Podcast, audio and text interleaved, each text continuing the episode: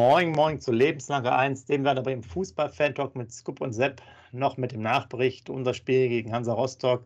Tja, terminlich war es ja bei mir etwas knapp, deswegen erst jetzt das Ganze. Aber Scoop, bevor wir da nochmal in die Vollen gehen, was am Wochenende passiert ist, ganz kurz nochmal der Aufruf an euch alle. Bitte die äh, Sportfreunde Osterdeich unterstützen, mal auf den YouTube-Kanal gehen, ein Like und einen Kommentar da lassen für den Song. Ist auch alles verlinkt in den Show Notes. Also da gerne ein bisschen Unterstützung noch da lassen, damit die Jungs auch noch ganz dringend äh, ins Stadion kommen und zwar in den Mittelkreis für die Meisterfeier. So, Scoop. Es ist ja alles schon ein bisschen her und du bist ja auch keine 20 mehr. Von daher äh, würde ich sagen, nochmal drei Punkte für dich als Gedächtnisstütze, worüber wir überhaupt hier noch reden wollen. Einmal das Thema, äh, ja, Acker, Teil, äh, sozusagen, äh, ja, Acker. Der zweite, was das Spielfeld angeht, dann lange Einwürfe und ein Weltklasse-Sturmduo äh, von uns. Oder wie hast du es empfunden, das Spiel gegen Hansa Rostock am Freitagabend? Wie war es so bei dir? Ja, moin liebe User, moin lieber Sepp. Also auch von mir nochmal, ne, unsere Freunde, Sportfreunde Österreich, bitte auf unserer Seite hier wir geben es bekannt, die weiter bitte unterstützen, damit wir echt am 15. Mai bei der Meisterfeier gegen Regensburg nicht nur die alten Werder-Lieder hören, sondern auch ein neues Werder-Lied. Immerhin ist Ailton dabei. Wie gesagt, tut uns den Gefallen und unterstützt die Jungs. Ja. Natürlich, äh, wir schauen es schon einiges her, aber die Euphorie ist natürlich immer noch da. Ähm, es war der Acker, ich glaube, Werder kann auf jeden. Untergrund spielen, habe ich jetzt am Freitag festgestellt. In Paderborn war schon so scheiße, auf Deutsch gesagt. In Rostock war es so scheiße. Wir setzen uns aber durch, weil wir auch den Kampf annehmen, weil keiner mit einem weißen Trikot vom Platz geht, weil sie alle kämpfen und fighten. Ja, lange Einwürfe, da sagst du was. Das war also, Werder ähm, macht es ja wieder spannend. Ne? Die letzten zehn Minuten waren ja gefühlt 35 lange Einwürfe von dem. Wir führen 2-0, dann machen die noch 2-1. Das ist ja typisch Werder Bremen, dass wir dann nochmal zittern müssen und nochmal zehn Jahre altern. Also wir werden nicht über 100, Sepp, das ist schon mal vorbei nach, nach Freitag. Wir haben das Sturmduo überragend. Und äh, Marvin Duksch, wir kommen ja auch gleich auf die Thematik Frank Baumann, das werden wir heute in unserem heutigen Podcast auch noch besprechen. Ähm, das war der Königstransfer von ihm, definitiv. Also was der bombt, jetzt sieben Spiele hintereinander getroffen, dann was für ein geiles Tor er Freitag gemacht hat, das war ja überragend, das war Weltklasse, das war absolute Spitze. Das, da fehlen mir schon fast die Worte, so gut war das. Ähm, ein Tor des Monats, fast Tor des Jahres. Also, das, das sind mir voll die Emotionen durchgegangen bei dem Tor. Er ist ein geiler Typ. Er versucht alles direkt zu spielen, verteilt die Bälle gut. Also richtig, richtig gut. Zusammenfassend, wenn wir dann noch den äh, gestrigen Sonntag mitnehmen, wir haben jetzt Montag, ähm, äh, wenn wir jetzt die Aufnahme machen, ähm, super, Schalke verliert, Darmstadt spielt nur unentschieden. Eigentlich HSV heute auch noch zwei Punkte abgeben müssen, dann wäre es das richtig optimale Wochenende gewesen. So sprechen wir von einem optimalen Wochenende. Wir sind Tabellenzweite, wir würden jetzt direkt aufsteigen, also Saisonabbruch. Ich wäre jetzt für einen Saisonabbruch, dann wären wir nächstes Jahr auf jeden Fall in der ersten Liga. Nein, es, es macht Spaß. Ole Werner kann im nächsten Spiel den achten Sieg hintereinander holen gegen Ingolstadt, gegen den Tabellenletzten. Aber die Vorschau machen wir ja später in der Woche. Da wird es richtig gefährlich, weil alle wahrscheinlich rein und sagen, was will der Tabellenletzte von uns? Und dann alles auf die leichte Schulter nehmen. Sepp, es war überragend und ähm, richtig gut. Und zum Ende des Monologs muss ich noch sagen, es ist ja nicht dein Freund, aber für mich, da will ich dir jetzt auch mal einen Denkanstoß geben, lieber Sepp. Pavlenka am Freitagabend für mich eine Note 1. Ja, Pavlenka. Das ist gut. Äh, ich habe mich ja aufgrund der Thematik wieder mal exklusiv hier spezial vorbereitet, mir jede Szene in dreifacher Slow Motion angeschaut. Und da muss ich sagen, Pavlenka, ja, äh, zwei, drei äh, gute Szenen. Und dann erzählen die mir, ich glaube, bei Deichstube war es auch wieder ein toller Artikel, wie toll der den gehalten hat und was es für ein äh, überragender Mann ist. Und dann gucke ich mir da alles nochmal in Ruhe an. Diese äh, Szene, ungefähr 72. Minute war das zweite Hälfte. Schuss von, ich glaube, Malone hieß der von Rostock, ja, wo wir alle sprechen. Aber Freunde, da ist es wieder. Strafraumbeherrschung Pavlenka. Wisst ihr, was vorgeschehen ist? Ein langer Ball in den Strafraum, ja, vier Meter von der, äh, ja, von der Grundlinie entfernt, in seinem fünf Meter Raum. Und der fäustet den Ball immer weg. Ja, der Junge ist zwei Meter fast groß. Ich habe es nicht mehr gesehen. Ja, und dann hast du einen Riesenball. Ganz ehrlich, wenn du da mal ein bisschen Strafraumbeherrschung hast, pflückst du den einfach runter oder kriegst halt das Foul gepfiffen im 5-Meter-Raum gegen dich, weil der Stürmer dich angeht. Also, das ist halt zwei, drei gute Szenen, ja, aber wenn man jetzt wieder diese Szene nimmt, vorher verschuldet er ganz klar und wenn muss er das, geht das Tor auf seine Kappe, weil er ihn entweder schlecht wegfäustet oder aus meiner Sicht ihn halt hätte schon längst fangen können. Also bloß auch mit Pavlenka, da ist er Hopfen und Malz verloren bei dem Jungen, aber er hat uns noch im Spiel gehalten. Ist okay, ist für, für mich okay erstmal. Ich äh, möchte auch ein bisschen Monolog haben, so wie du. Äh, du hast ja schon ge gehört, die ersten Gratulanten und haben vorhin schon probiert, mich zu erreichen und angerufen ähm, um die Siegesserie von Werder Bremen. Und da ist es wichtig, ähm, Hochmut kommt ja bekanntlich recht schnell. Von daher Richtung Ingolstadt müssen wir auf der Hut sein, denn äh, Werder Bremen hat mittlerweile Europas längste Siegesserie, wie ich jetzt bei Bild erfahren habe, von allen äh, sogar ersten und zweiten Ligen in Europa. Also ganz interessant. Das liegt ja nur daran, dass die Bayern mal verloren haben wahrscheinlich oder auch äh, Real Madrid oder wer auch immer. Ähm, also ganz, ganz interessant. Ich hätte jetzt eher gedacht, dass vielleicht Manchester City vielleicht da auch noch mal alle Spiele gewonnen hat, aber sei es drum, lassen wir mal so stehen. Und äh, wir haben ja den Acker angesprochen, das war auch super und wir hatten, finde ich, Glück. Das Tor zum 1-0 war ja äh, hervorragend herausgespielt von uns, aber da hatten wir Glück, dass mal da ein Stück Rasen war, der heil geblieben ist, weil sonst wäre der nämlich schön über seinen Spann gerutscht ne? und dann äh, wäre der, glaube ich, irgendwo ins Ausgetrullert, der Ball von Marvin Duksch. Und da muss ich sagen, ähm, das hat mich ja wieder begeistert. Der, Sky-Kommentator hat ja gesagt, aus einer 5% Torwahrscheinlichkeit macht der Füllkuck da das Tor. Muss ich aber sagen, Erstliga-Torhüter, ein, ein besserer, würde den Ball auch halten, oder? Ja, aber äh, Sepp, ich muss jetzt mal nochmal, du redest gerade viel Theorie, wenn Pavlenka da und wenn Pavlenka da und wenn der Rasen da und so weiter. Fakt ist 2-1. Ich gesagt nochmal, Pavlenka ein überragendes Spiel für mich weil du musst auch sagen, ja, er hat die Bälle weggefaustet. Sonst hat er sie meistens immer vom Gegner gefaustet und äh, das hat er diesmal wirklich, richtig, da lasse ich auch keine andere Meinung zu. Das hat er richtig, richtig gut gemacht und der hat der Abwehr definitiv Sicherheit gegeben. Also die Abwehr konnte sich definitiv auf den Pavlenka verlassen und ähm, wie gesagt, das fand ich richtig gut. Und so einen Torwart brauchst du auch, wenn du aufsteigen willst, definitiv.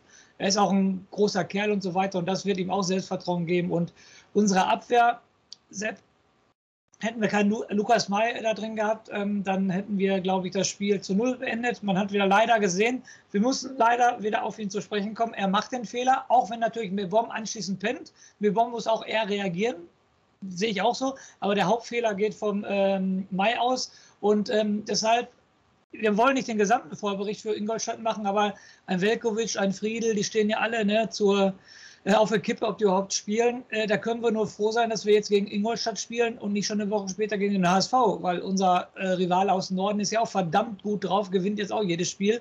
Und da hoffe ich natürlich, dass die Abwehr wieder steht, weil du hast es auch am Freitag wieder gesehen. Ausnahme äh, der Mai, also Friedel und Tobrak für mich eine Bank. Definitiv eine Bank da hinten drin. Also Toprak hat mir auch wieder sehr gut gefallen, ähm, Friedel auch. Ich war ja erstmal noch ein bisschen erstaunt. Also ich kann die Argumentation vom Ole Werner verstehen, weil er hat ja wieder Weiser gebracht anstelle von Mbom. Ich hätte jetzt gedacht, dadurch, dass Mai auch noch reinkommt, dass man vielleicht nochmal Mbom auf die Seite bringt, um halt diese etwas wackelige Abwehr da nochmal ein bisschen zu stützen. Aber er hat ja gesagt, die Spielertypen sind sehr ähnlich und man hat halt keinen, der so ein bisschen Offensivdrang hat. Und äh, Weiser hatte ja auch die, ja, ich sag mal, ganz gute Torchance aus der seitlichen ähm, Perspektive da in der ersten Halbzeit. War ja eigentlich die einzige, wenn man so will. Und ähm, ja, finde ich, macht es jetzt, also ich bin ja auch kein, kein äh, so riesen Fan, aber hat es, glaube ich, solide gemacht. Jetzt kommt so ein bisschen in den Rhythmus rein. Fand ich jetzt schon wieder ein bisschen besser als das Spiel davor von Weiser. Ich weiß nicht, wie du es empfunden hast. Und natürlich ist jetzt hier, weiß ich nicht, da kommt irgendwo alles zusammen bei M. Bomb und Mai, das ist so eine Szene, ne? Puh, das ist irgendwie auch gefühlt, ja, er rutscht eigentlich auch in diese Viererkette in, indirekt rein, der M. Bomb. Man siehst, was er für riesige Probleme damit hat. Äh, in der Raumdeutung das ist natürlich auch ganz katastrophal.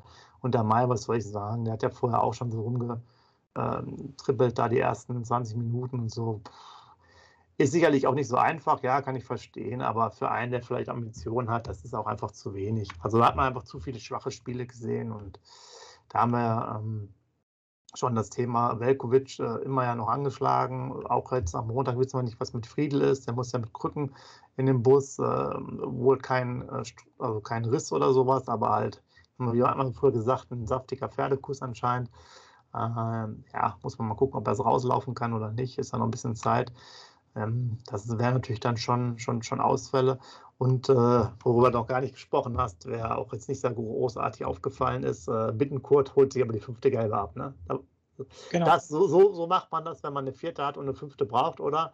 Ich sage jetzt mal so ein Allerweltsthema, ja gut, ein bisschen gefährlich, okay, aber jetzt auch nicht wirklich. Ich fand jetzt, der ist jetzt ja nicht damit Schwung hingegangen. Bei der Szene schön im Mittelfeld. Ja. Und wenn wir, die, wenn wir die Personalie Bittenkurt ansprechen, Sepp, das, da kannst du ja, wie gesagt, die letzten Podcasts von uns alle auflegen. Es ist ja immer das Gleiche. Er ist wieder nicht aufgefallen, wird aber immer von Anfang an spielen, weil er Vizekapitän ist, weil er Werner auf ihn setzt. Aber großartige Akzente hat er schon die letzten vier, fünf Spiele am Stück nicht gezeigt. Definitiv nicht. Er spielt immer mit, er hat auch Ballkontakte, ja, aber großartige Aktionen oder ein Scorerpunkt oder so, da springt ja gar nichts bei ihm raus. Und deshalb aber aufgrund der Erfahrung, aufgrund des Types wird er immer spielen. Auch gegen HSV, gut, dass er gegen den HSV spielen wird, weil er ist dann noch so ein emotionaler Typ. Wenn er da die Emotionen braucht, hier den, den Kampfschwein, sage ich jetzt mal so, da ist er auf jeden Fall da, auch ein bisschen den Gegner zu provozieren und so weiter. Das kann er ja optimal, ne, muss man ja ganz ehrlich sagen. Und deshalb ist es gut, dass er, wir haben es ja vorher angesprochen, einer von beiden hat wenigstens die gelbe Karte geholt ähm, gegen, ähm, gegen äh, Rostock am Freitag. Und ich finde das vollkommen in Ordnung, dass er gegen Ingolstadt fehlt, weil ich möchte doch schon gegen den HSV in Top-Besetzung spielen. Ich habe es gerade schon angesprochen. Äh, die sind richtig gut drauf, die Jungs, ne? muss man ganz ehrlich sagen. Die haben jetzt auch Selbstvertrauen und da sollte schon die Top 11 spielen. Und wenn da echt Friedel und Velkovic ausfallen sollten, dann sehe ich aber richtig schwarz für das Spiel. Und der Glatzel ist auch gut drauf, dann der Kittel ist, ist sehr gut drauf, ne, der jetzt auch die Tore macht. Also, wie gesagt, ich will nicht Ingolstadt überspringen, liebe User, versteht mich ja nicht falsch. Ingolstadt wird gerade für den Kopf her das schwierigste Spiel der Saison, meiner Meinung nach. Weil nochmal, Tabellen 18. Was wollen die uns? Wir können den achten Sieg in Folge haben. Das steckt alles im Kopf. Das wird Samstag meiner Meinung nach ein reines Kopfspiel. Hoffentlich macht der Kopf die Beine nicht schlapp gegen Ingolstadt und dass wir da auf einmal nur in Punkten nach Hause fahren, geschweige denn verlieren. Das wäre eine absolute Katastrophe. Und deshalb jetzt Nürnberg, okay, die verlieren 5-0 gegen Ingolstadt, verlieren aber jetzt am Wochenende schon wieder 4-1 gegen Karlsruhe. Also den jetzt als Angstlöser zu nehmen, wenn wir gegen Ingolstadt äh, spielen, brauchen wir nicht, meiner Meinung nach. Du musst konzentrieren, durchgehen, du musst alles ausschalten, du musst so fokussiert sein auf dieses Spiel, und wenn echt Velkovic und Friedel ausfallen, dann muss nebenbei, was weiß ich, ein Mebom nach hinten rücken oder Christian Groß nach hinten rücken, Mebom in eine 6. Aber das werden wir alles am Freitag besprechen, Sepp. Ähm, nur es muss aus dem Kopf raus, wer Ingolstadt ist. Du musst am Samstag auf den Platz gehen gegen Ingolstadt. Ist immer einfach gesagt. Du hast Fußball gespielt, ich habe Fußball gespielt. Das ist immer einfach gesagt. Aber du musst am Samstag auf den Platz gehen, als ob du gegen Real Madrid spielst. Das ist halt so. Also sehr gut, hört man in Ingolstadt bestimmt auch sehr gerne, dass du die schon mit Real Madrid, vergleichst. Das passt ja auch dann zu einem vielleicht auch wieder stärker gefüllten Weserstadion.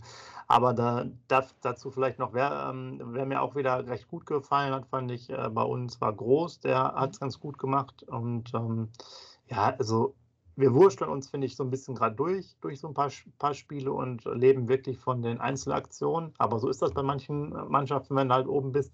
In diesem Fall unsere Stürmer, die einfach die Buden machen und aus wenig viel Ertrag machen. Ich hatte es ja gesagt, diese Torwahrscheinlichkeit, die da immer angesprochen äh, wird, aus 5%. Und äh, ja, das war wie gegen Paderborn, also eigentlich eine tote Chance. Ja, da rückt überhaupt keiner nach bei Füllkrug.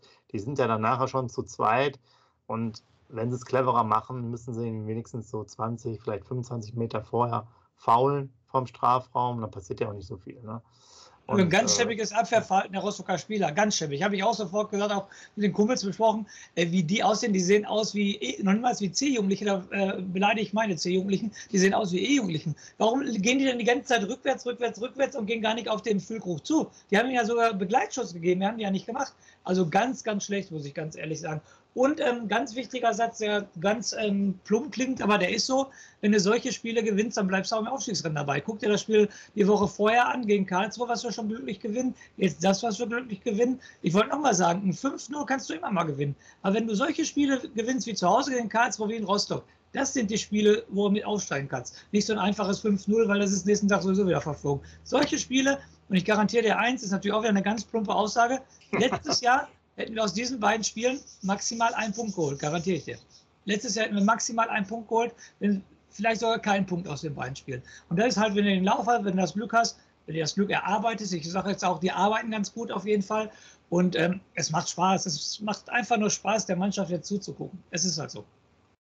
Ja, ähm, vor allem hat man natürlich auch noch der der Zeit finde ich auch die Selbstsicherheit, dass da noch was kommt, vor allem in der zweiten Hälfte, wo wir eh äh, die meisten Tore auch wieder erzielt haben, jetzt sozusagen von unseren eigenen. Ähm, man hat Also was schön ist, ist ja auch diese körperliche Frische in Anführungsstrichen, die noch da herrscht. Ja, du weißt ja noch bei den, bei den letzten Saisons, wie die dann immer abgebrochen sind, die waren ja nach 60 Minuten, 70 Minuten völlig platt. Ja, also es ist natürlich auch eine andere Liga und auch ein bisschen anderer Kader, aber man sieht einfach, die Jungs sind fit und da, ähm, die spielen ja auch teilweise durch, weil die Wechsel sehr spät sind. Und ich bin jetzt auch auf jeden Fall gespannt, wer zum Beispiel für Bittenkurt dann äh, reinkommt, weil Rapp hatte jetzt relativ viele Spielanteile. Ob Niklas Schmidt äh, reinkommt als Typ, wäre sicherlich interessant. Würde ich gerne mal wieder spielen sehen, auch wenn er einige Schwächen hat. Also es wird äh, ganz interessant, aber wir machen ja noch den Ausflug. Was mir wieder aus, aufgefallen ist, ich habe ja die, die Sky-Kommentatoren schon mal erwähnt und ähm, letztes Mal wusste ich, glaube vor zwei oder drei Sendungen mal einen Punkt nicht. Den anderen habe ich mir aber jetzt wieder mal gemerkt. Das war wunderbar. Da war, glaube ich, die letzte Szene. Du siehst auf der Großaufnahme schon den Linienrichter oder Schiedsrichterassistenten, der da schon da ist und die klatschen sich schon ab. Und der Kommentator spricht noch darüber, dass jetzt noch weiter gespielt wird. Ja, das muss er, da muss er noch mal 30 Sekunden draufnehmen. Und ich denke, in welchem Film ist der denn? Also da merkt man, 28 äh, Lizenzen gemacht, hier bis, äh, bis zur Bundestrainerlizenz, aber selber Fußball gespielt noch nie. Also ganz interessante äh, Situation. Das war auch, weil wir, wir, wussten gar nicht, jubeln wir jetzt oder jubeln, jubeln wir nicht, weil der Reporter labert die ganze Zeit noch labert und dann stehen die da und dann sagt der Kumpel, ey, das Spiel ist vorbei. Ich so, nein, das ist nicht, der labert da noch. Und sagt, nein, das Spiel ist vorbei. Also das war echt ganz wirsch. Da bin ich hundertprozentig, also der hat uns richtig verwirrt, der Reporter. Aber richtig. Ich liebe Pressekonferenzen. Ja. 7 Minuten 45 Minuten, äh, 7, äh, 45 Minuten Pressekonferenz, ja, was war? Eine normale Einstiegsfrage, Ole Werner, ganz normal zum Spiel, ist ja immer so, abwechselnd, danach keine einzige Frage mehr. also, ähm, ob Heim- oder Auswärtsspiel, ich weiß nicht, was, wofür die das machen, äh, aber ich schaue es mir trotzdem einfach an. Also unfassbare Sache. Hier wird auch niemand, niemand das befragt. Und da sind ja auch wieder diese Themen, ne? 3800 Tage zum ersten Mal Tabellenführer, aber wunderschön. Wir haben es auf Instagram auch nochmal die Tabellenführung direkt rausgehauen für euch. Also ähm, das ist ja auch mal ein schönes Gefühl. Jetzt sind wir ja punktgleich, auch super.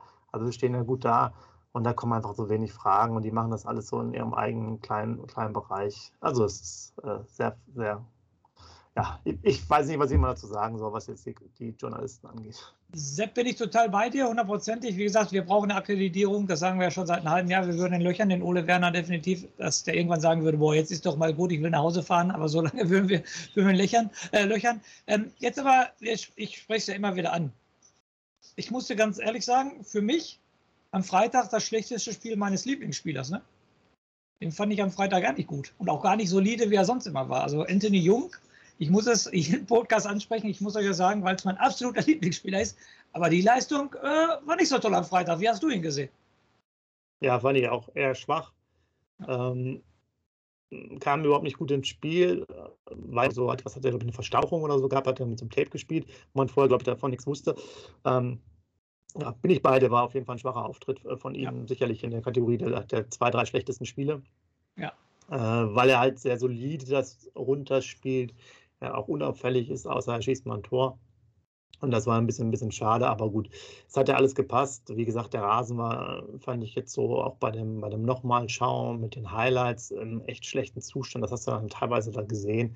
Weiß ich nicht, ob, ob, ob das jetzt in der zweiten Liga mittlerweile so Standard ist, dass man auf solchen äh, Rasen da spielen muss.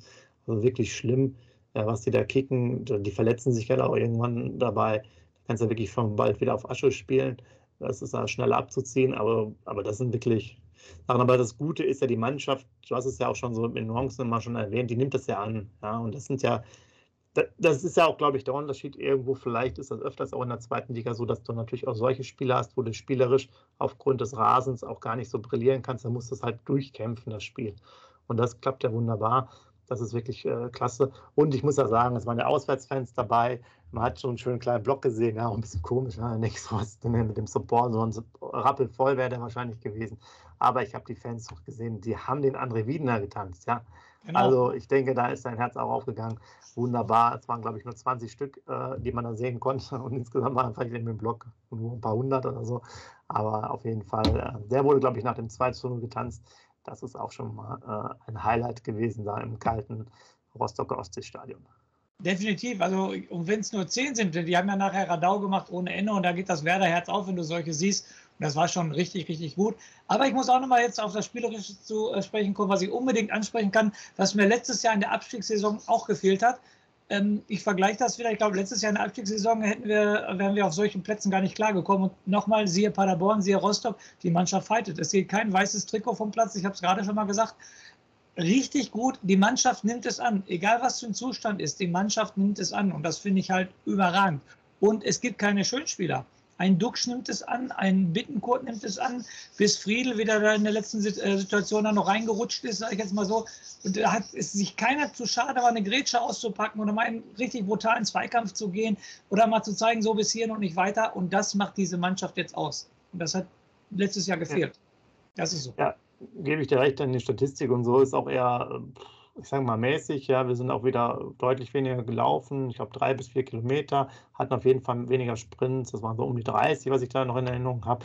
Äh, solche Werte waren alles schwach, aber Zweikämpfe waren halt gut. Wir hatten sogar auch weniger Torschüsse, aber wir sind natürlich total effizient, äh, was das angeht, äh, wenn die Dinge auf, auf die Kiste kommen beim Gegner. Und ähm, ja, wir machen das, was nötig ist im Fußball. Und das denke ich mal, denke ich mal doch sehr, sehr, sehr wichtig. Und äh, ja, es lässt uns alle, glaube ich, ja, auch von, vom achten oder auch vielleicht vom neunten äh, Sieg dann noch träumen, äh, wenn die Richtung weiterhin stimmt. Und ähm, man arbeitet da auch mit viel Demut, wie ich finde, immer ja. ähm, Stück für Stück alles jeden Spieltag durch. Das ist, glaube ich, wichtig. Jedes Spiel fängt bei Null an, wie wir alle wissen. Und ähm, ja, es kam ja dann noch ähm, zu einem Thema, von daher gar nicht mal so schlecht, weil wir hätten das, glaube ich, dann äh, zu dem damaligen Zeitpunkt gar nicht, also gestern so ausführlich machen können. Dann kam das Thema ja mit Frank Baumann, die finale Bestätigung. Es war ja schon so durchgesickert bis 2024. Ähm, Genau, das wollte ich. Ich habe dann nachher sogar noch eine Sache für dich, aber lass uns erstmal das kurz nochmal ansprechen. Da habe ich mich auch nochmal länger mit beschäftigt. Ihr wisst ja unsere etwas kritische Einstellung dem Thema gegenüber. Ähm, äh, wer einen guten Eindruck persönlich, wie ich fand, gemacht habe, war der äh, Weiß, der dann auch mal interviewt war. Viel besser als der Fuchs da als Aufsichtsratsvorsitzender. Der war irgendwie ja so, weiß ich nicht, das bewirkte schon in der Außendarstellung auch nicht gerade so professionell. Ähm, der war zwar ein bisschen, der war ein bisschen sehr datenlastig, aber hat auch so von Strukturen gesprochen, die unabhängig von Personen sind. Sowas finde ich persönlich auch erstmal ganz gut. Nur ehrlicherweise dieses Thema, die Begründung dafür, warum, weshalb äh, Baumann, das ist echt schwierig, ja. Also diese drei Punkte, die da erwähnt werden, sozusagen einheitliche Spielphilosophie, wo sich eigentlich Thomas Schaf mit äh, ähm, ja, sozusagen befassen sollte, den man einfach gefeuert hat, das auch mal wieder aufnehmen. Durchlässigkeit, was Jugendspieler und, und Trainer und so weiter angeht, also ein bisschen so Ausbildungsverein, wo wir immer schon ein bisschen kritisch beim Nachwuchsleistungszentrum ist, weil das halt nicht den Standards entspricht, die sonst andere Bundesliga-Vereine haben. Ja, es gibt ein paar äh, ganz gute Möglichkeiten, auch ein paar junge Spieler, die wir auch im Kader haben, aber jetzt auch nicht so, so dass man jetzt sagt, wir sind eine richtige Talentschmiede. Auch auf den, in den U-Mannschaften sind meistens keine Bremer dabei oder vielleicht einer oder zwei maximal. Ähm, U21 ist auch oft an, schon gar keiner mehr dabei. Also alles deutsche Meisterschaften im, im A- oder B-Jugendbereich gibt es, glaube ich, eine einzige in der B-Jugend mal. Also das spricht alles äh, nicht so dafür. Und dann gibt es sozusagen äh, Mehrwert und Kaderplanung. Und äh, da habe ich mich dann gefragt, ja, okay, man kann sich ja sagen, okay, es gab jetzt keinen anderen so ungefähr, deswegen muss Baumann weitermachen. Aber gerade diese Themen anzusprechen, wo, wo, ich mich frage, was hat er die letzten sechs Jahre gemacht? Ja, wir haben einmal ähm, Thomas Schaf dann integriert, um ihn wieder rauszuschmeißen. Jetzt ist es das Highlight-Thema Nachwuchsarbeit, die eh seit Jahren schon ähm, zumindest nicht optimal ist. Und das Thema mit dem Mehrwert, das ist ja auch sowas. Und da, da habe ich mir das wieder aufgeschrieben. Das tut mir leid wieder, ich muss damit wieder kommen. Aber einen kleinen Zettel hier nochmal gemacht. Gehen wir mal ganz kurz die Aufstellung durch. Ne? Also, Pavlenka im Tor hat Ablöse gekostet 3 Millionen sage ich, der hat äh, eh auslaufenden Vertrag, kriegst ja schon nichts mehr. Ne? Thema Mehrwert, nicht vorhanden für mich. Friedel, okay, dreieinhalb Millionen gekostet. Da kann es vielleicht nochmal irgendwie was geben. Der hat noch ein Jahr Vertrag. Ja, den kannst du vielleicht für 5 Millionen verkaufen. Okay. Mai, Weiser, die jetzt gespielt haben, äh, gehören uns nicht. Von daher uninteressant. Dann haben wir noch Jung, der kam äh, ablösefrei, das ist gut, 30, aber der wird jetzt auch nicht mehr großartig wechseln, da wird also kein Mehrwert daraus äh, entstehen. Topak hat uns 4 Millionen gekostet, muss man jetzt auch nochmal wissen. Ähm, passiert auch nichts, Vertrag läuft auch aus. Groß, klar, der kommt aus dem eigenen Bereich, nicht schlecht, aber passiert jetzt als Mehrwert auch nichts. Bittenkurt hat uns 7 Millionen damals gekostet. Ja, das wird er wohl auch nicht mehr reinholen. Äh, Schmidt, der hat uns, äh, also Romano, der hat uns eine Million gekostet. Okay, da kann man vielleicht nochmal was, was erwarten in der nächsten Zeit. Füllkrug, Füllkrug hat uns 6,5 Millionen gekostet. Also mir war das gar nicht mehr bewusst, dass wir Füllkrug und Bittenkurt so viel Geld ausgegeben haben. Da sehe ich jetzt auch niemanden, der da jetzt viel ausgibt. Dux dreieinhalb. Okay, ja, den können wir vielleicht sofort wieder verkaufen, weil er gerade so gut ist. Dann bringt er vielleicht nochmal was. Einzig Agu ist vielleicht noch und äh, Velkovic wäre theoretisch auch. Vertrag läuft aber auch aus. Der kam auch noch für ein paar hunderttausend. Äh, also Agu ist der einzige, weil der äh, für gar keine Ablöse auch kam, der jetzt interessant ist. Aber da muss man auch mal abwarten. Ähm, ich glaube, Tobias Lotz hat ja als Kommentar geschrieben, hat wohl eine Ausstiegsklausel, wenn wir nicht aufsteigen. Hoffentlich ist sie dann so bei sieben oder acht Millionen. Äh, das wäre natürlich nicht so schlecht, muss man einfach mal abwarten. Und ansonsten auch andere Themen. Ich bin ja dabei. Baumann, die Arbeit der letzten, des letzten halben Jahres nicht so schlecht. Auch die beiden Transfer nach Norwich City äh, ganz gut. Das Thema mit Markus Anfang auch ganz äh, gut gelöst, wie ich fand. Wobei ich beim Duxch als Königstransfer gesagt, ja, auf jeden Fall. Aber ich glaube, Anfang hatte auch viel Einfluss da bei, bei dem Transfer. Und äh, da hatten wir auch natürlich, natürlich, Sachen, so ein Sergeant, der war sicherlich interessant, weil er für wenig Geld kam oder null aus äh, Amerika. Aber selbst Rashica ist ja für sieben, 8,1 Millionen gekommen damals aus Vitesse Arnheim, ja. Und für 11 Millionen verkauft. Also was ich euch damit sagen will, gerade das Thema Kader und so weiter, Weiterentwicklung ist echt schwierig. Äh, Augustinsson auch so. Und äh, wenn wir jetzt gerade das durchgehen, ich habe ja die Aufstellung von die ersten elf jetzt äh, genommen und noch Agu und Velkovic dazu, die jetzt am, äh, gegen Rostock gespielt haben. Da sieht man ja schon, dass da jetzt auch nicht viel gerade eben im Kader steckt. Also diese Argumentation ist für mich jetzt nicht so ganz schlüssig. Wie auch immer, äh, es ist, wie es ist. Müssen wir jetzt auch erstmal nicht mehr weiter diskutieren über das Thema. Außer also, du natürlich. Genau, wenn du meine Meinung zu diesem Thema haben möchtest, das ist für mich ganz schnell abgeschlossen, ganz ehrlich. Und dann muss ich, ich glaube, die User verstehen dann auch, was ich sage. Ich sage nur, ich nehme es hin. Mehr, mehr sage ich dazu nicht. Ich will auch gar nicht weiter darüber argumentieren. Es war super, die Statistik, die du hoch, äh, rausgeholt hast gerade, Sepp, richtig stark und so, was du gerade vorgestellt hast, finde ich richtig bombastisch von dir. Nur der Baum macht weiter und das nehme ich so hin. Mehr, mehr, mehr. Dann will ich mal zum Abschluss nochmal was etwas äh, anderes äh, mit dir vielleicht anreißen, weil es jetzt letzte Woche so aufkam. Das würde mich nochmal interessieren, ein äh, bisschen unabhängig von Werder. Playoffs in der Bundesliga, ja, vielleicht kommen wir da auch nochmal in die, in die Bundesliga. Hältst du das für was Interessantes? Weil wir, uns beiden ist ja auch klar, erste, zweite Liga, wie auch immer, gerade in der ersten Liga, du wirst ja in den nächsten 40 Jahren kein deutscher Meister, wenn die jetzt nicht die ersten vier oder so alle in der Europa-Spezial-Super- Continental Nations League spielen, oder? Die Intention ist es. Warum kommt der Gedanke der DFL-Chefin, Playoffs zu machen? Der Gedanke kommt, weil Bayern München zehn Jahre hintereinander deutscher Meister wird. Wenn es so weitergeht, wahrscheinlich 15 Jahre hintereinander. So, was passiert denn, wenn wir die Playoffs einführen? Entweder geht Bayern München der als erster rein und zieht die Sache durch, gewinnt weiter die Playoffs und wird deutscher Meister. So, jetzt wollen sie das aber fair machen. Was passiert denn, wenn Bayern München nach 34 Spieltagen Dritte wird? Haben sie auf einmal doch noch die Chance, deutscher Meister zu werden und werden dann auch deutscher Meister. Wird es genauso langweilig. Ich verstehe die Argu also ich finde das total schlecht. Egal, auch wenn Bayern 15 Jahre hintereinander deutscher Meister wird. Also es sind 34 Spieltage und nochmal, dann hast du vielleicht mal eine, eine, eine Saison, wo Bayern in Anführungsstrichen nur Zweiter oder Dritter wird. Und dann kriegen sie trotzdem die Chance, nochmal deutscher Meister zu werden. Also hier, verstehe, also ist meine persönliche Meinung, verstehe ich die Argumentation gar nicht. Dann müssen wir doch hoffen, dass sie irgendwann kein Meister werden und dann ist es so. Aber wenn sie dann kein Meister werden, durch die Playoffs werden sie dann aber Meister, garantiere ich dir, weil Bayern München dann da ist, wenn es gebraucht wird. Und deshalb verstehe ich die Argumentation total überhaupt gar nicht. Ich Playoffs, deutsch gesagt, für einen Arsch, Entschuldigung, dass ich mich so ausdrücke. Aber siehst du, genau, da habe ich ja ein schönes Thema gefunden. Ich habe das auch nochmal mehr, äh, mehr angeschaut und ich wüsste jetzt auch nicht, was sie da machen können, weil pff, äh, Sinnhaftigkeit sehe ich da jetzt nicht. Willst du Playoffs nachher mit vier Mannschaften machen? Finde ich absurd, ja, weil das macht keinen Sinn. Machst es mal mit acht Mannschaften, wo du Viertelfinale, Halbfinale und Finale hättest. Wäre es jetzt erstmal so von der Grundidee, wo ich sagen würde, okay, ist interessant, aber du hast ja schon ein paar Punkte angesprochen, ja.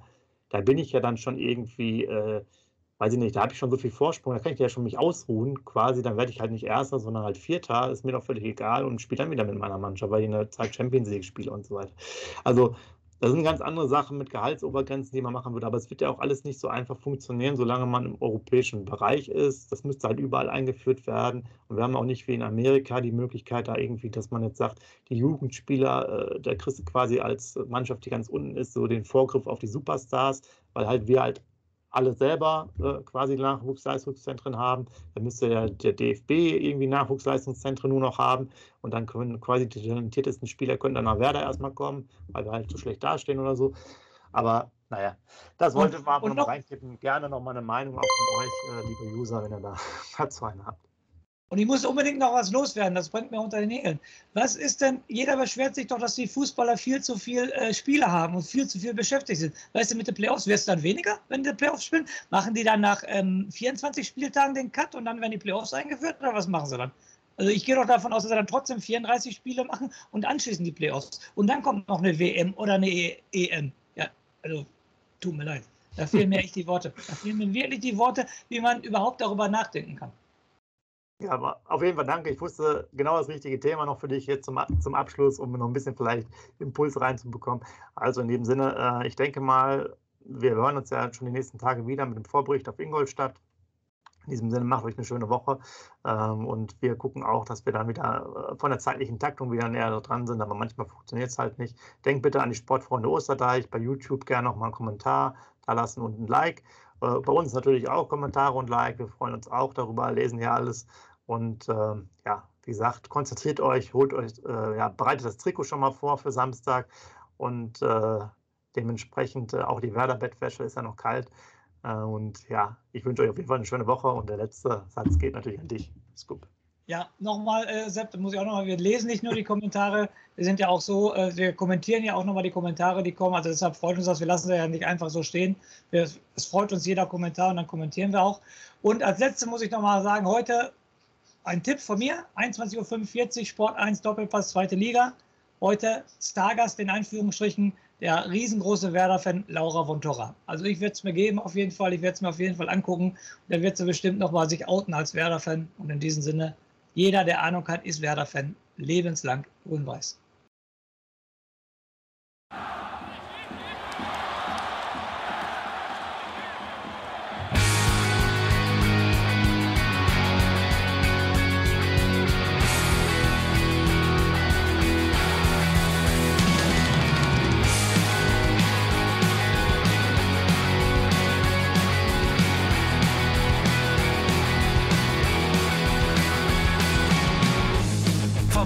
Weserstrand. Auf geht's ins Stadion. Wir wollen Werder sehen. Heute geht alle grün. Werder Schal, ein Bremer Bier. Die Ostkurve vibriert. Das wir auf dem Trikot. Werder, wir stehen hinter dir.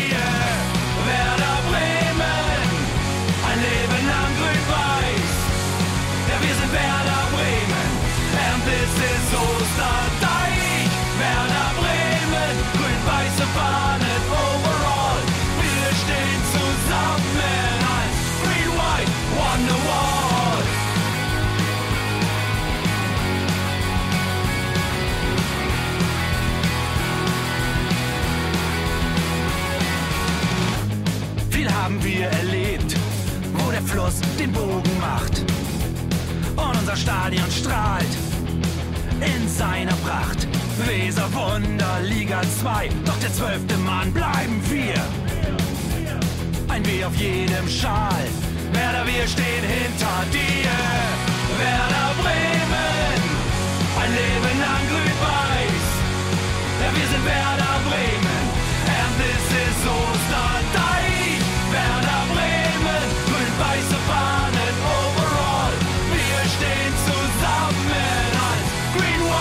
Wonder Hier, wo die Weser fließt, weht ein besonderer Wind durch unser Haus. Egal ob jung, ob alt, wir stehen zu Werder Bremen und das hört nie auf. Meisterschaften und Pokal, das Double 24. Auf geht's zu neuen Wundern, Werder, wir stehen hinter dir. Werder Bremen, ein Leben lang grün-weiß. Ja, wir sind Werder Bremen es ist Osterdeich. Werder Bremen, grün-weiße Fahnen, overall. Wir stehen zusammen als Green White Wonderwall.